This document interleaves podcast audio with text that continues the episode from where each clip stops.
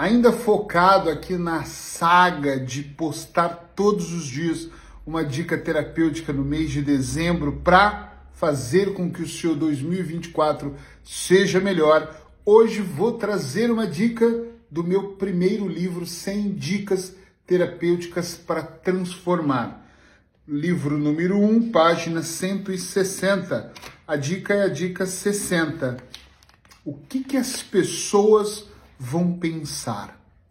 Eu escolhi esse tema, de manhã comecei a olhar vários temas aqui e escolhi essa dica de número 60, porque eu acredito que muitas pessoas entram o ano e começam, começam o ano e terminam o ano e não conseguem progredir na vida delas, não conseguem avançar para um outro nível, não conseguem. E eu não estou falando de avançar todos os níveis, mas avançar só um nível na vida porque elas estão muito preocupadas com o que as outras pessoas vão pensar. Agora presta atenção no que eu vou te dizer, porque pode ser, talvez e só talvez, que você conte uma história para você, que não seja real, claro, dizendo: eu não sou assim, eu não me preocupo com o que as pessoas vão pensar, eu tenho autenticidade, eu faço mesmo, eu aconteço mas na prática diária, as suas ações, o seu comportamento age completa, não, não revela isso. É, é diferente. Eu vejo aqui em consultório pessoas que estão me contando histórias, ontem mesmo eu vi duas delas, onde fica muito claro o medo que a pessoa tem de ser reprovado. Olha, Sabe lá na escola, quando a gente tinha aquele medinho de ser reprovado, que a gente ficava, ai meu Deus, será que as notas vão ser o suficiente? Ai, será que eu vou passar? Hum.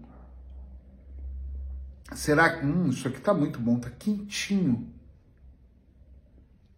Será que eu vou passar de ano? Ai, será que eu vou precisar? Esse medo de reprovar. Será que aquilo que eu estou fazendo em casa vai me tá, trazer um carimbo dos meus pais de reprovação? Nós somos desde pequeno programados para agradar, porque na lógica, que não é, nós para sermos inseridos em algum grupo, nós temos que ser como eles, ou temos que agradá-los, ou temos que fazer coisas que vão fazer eles dizerem: sim, você está aprovado, pode vir para cá fazer parte desse grupo, mesmo que seja um grupo de merda ok? Você desde pequeno. Para que os meus pais falem de mim, eu tenho que ser um melhor filho, uma melhor filha. Eu tenho que fazer o que que você. Vou trazer um primeiro pensamento aqui. O que que você na infância tinha que fazer para ter a aprovação dos seus pais?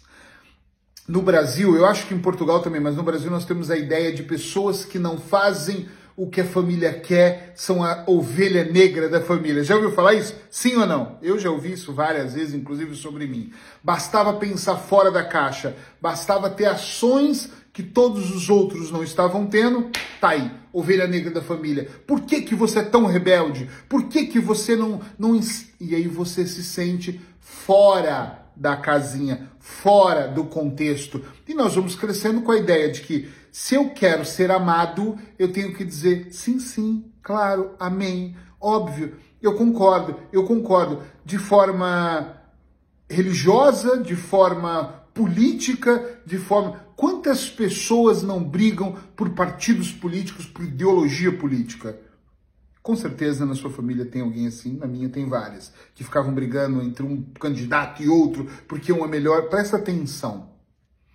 Se você vai começar o ano de 2024 pensando em agradar as pessoas, vai ser mais um ano, vai ser mais um ano, vou repetir, vai ser mais um ano na sua vida onde você vai patinar, vai patinar, vai patinar e não vai sair do lugar. Sem medo de errar, eu vou te dizer, você vai fazer as mesmas coisas, querendo ter um resultado diferente. É óbvio que isso é completamente insano porque você vai querer agradar. Muitas das coisas que eu faço hoje, eu na minha vida, eu já tentei agradar pessoas inúmeras vezes, inclusive nessa dica eu falo sobre isso. Mas muitas vezes eu tentei agradar. Hoje as coisas que eu faço, elas têm que fazer sentido para mim. Tem que fazer sentido para o meu ambiente, a minha ecologia que é importante aqui. Porque se eu for ter que explicar para as pessoas o porquê que eu gosto de acordar às 5 da manhã, elas não vão entender, elas vão dizer que é prejudicial, vai contar as histórias delas. Se eu for contar para as pessoas o como eu acredito que é importante eu desenvolver o meu trabalho da forma que eu faço, elas vão achar que é um absurdo, porque provavelmente existe uma incompetência dentro dessas pessoas e elas não conseguem ter essas atitudes. E eu não estou dizendo que as minhas são certas, mas dentro da minha visão são, porque no final elas me, levem, me levam a ficar feliz. E se elas me levam a ficar feliz, está tudo bem. Eu gosto. Quer ver um exemplo clássico? Eu adoro sair com a minha mulher para tomarmos um cappuccino durante a semana. E às vezes é todos os dias, quando a agenda não permite, é claro, fazemos isso menos, mas fazemos até em casa, todos os dias, tomamos café junto. Brindamos com café, acabamos de fazer isso agora. E por que, que isso faz sentido para mim? Porque nenhum sucesso profissional justifica um fracasso familiar. Então eu preciso ter essa conexão com a pessoa que eu amo, com a pessoa que eu divido o mesmo teto. Então nós conversamos muito e os cafés servem para a gente trocar ideias. E tem pessoas que eu falo que diz: caramba, mas isso é muito perca de tempo. Ah, você tem tempo para isso. Eu não tenho tempo para essas coisas. Claro que não tem, porque isso não está na sua lista de prioridades. Na sua lista de prioridades está agradar outras pessoas. E se você quer ficar aqui agradando, eu vou te dizer uma coisa você não vai conseguir. Por mais que você tente agradar as pessoas, por mais que você tente, você não vai conseguir, porque você vai agradar um grupo, com certeza vai, e vai desagradar o outro. Aí você vai tentar se adequar para ajustar para o outro e vai desagradar o outro grupo. E outra coisa que é o pior disso tudo, quando eu fico tentando ter movimentos para agradar todas as pessoas, eu corro sério risco de me desagradar. Tá entendendo o que eu quero dizer? Eu já tive uma época da minha vida, por exemplo, que eu ia numa determinada igreja para agradar um familiar. E eu via como ele ficava feliz de eu estar numa igreja daquela. E eu não estou dizendo que é bom ou que é má. Eu, a religião, para mim, todas são boas. A melhor religião do mundo é aquela que faz de você uma pessoa melhor. Então, para mim, tá tudo bem. Só que o problema é que eu não me sentia confortável lá. Então, por que, que você ia? Porque eu queria que aquele familiar gostasse mais talvez de mim, ou me convidasse mais para ir na casa dele ou para estar com a família dele. Absurdo total, porque você começa a se negar como pessoa. Eu atendo vários, vários estu estudantes daqui, mas até mais de Coimbra, que trazem para mim coisas que eu, eu olho e penso: caramba, a pessoa está no segundo, no terceiro ano da universidade, estudando sem querer aquela profissão, sem gostar, passando por privações, trabalhando a psique de uma forma contrária se tornando uma pessoa terrível, mas ela diz que quando se tornar X, né, quando virar engenheiro, médico, advogado, ela vai ser melhor, porque na família dela todos fizeram o que os pais queriam, menos ela, então ela resolveu agradar. Isso não vai funcionar. Outro dia eu atendi uma menina que está fazendo direito porque o pai morreu e é advogado, era advogado, e a mãe dizia: Puxa, que pena, então você podia seguir a profissão. E ela começou a fazer para, de alguma forma, ser vista pela família, ser reconhecida pela mãe, como pai que tinha uma autoridade, uma idolatria. Então, inconscientemente, ela também quer ter essa idolatria, mas ela sofre porque não é o que ela quer para ela. Até quando nós vamos iniciar um ano e passar o ano todo fazendo aquilo que nós não gostamos em busca de outra pessoa nos aprovarmos?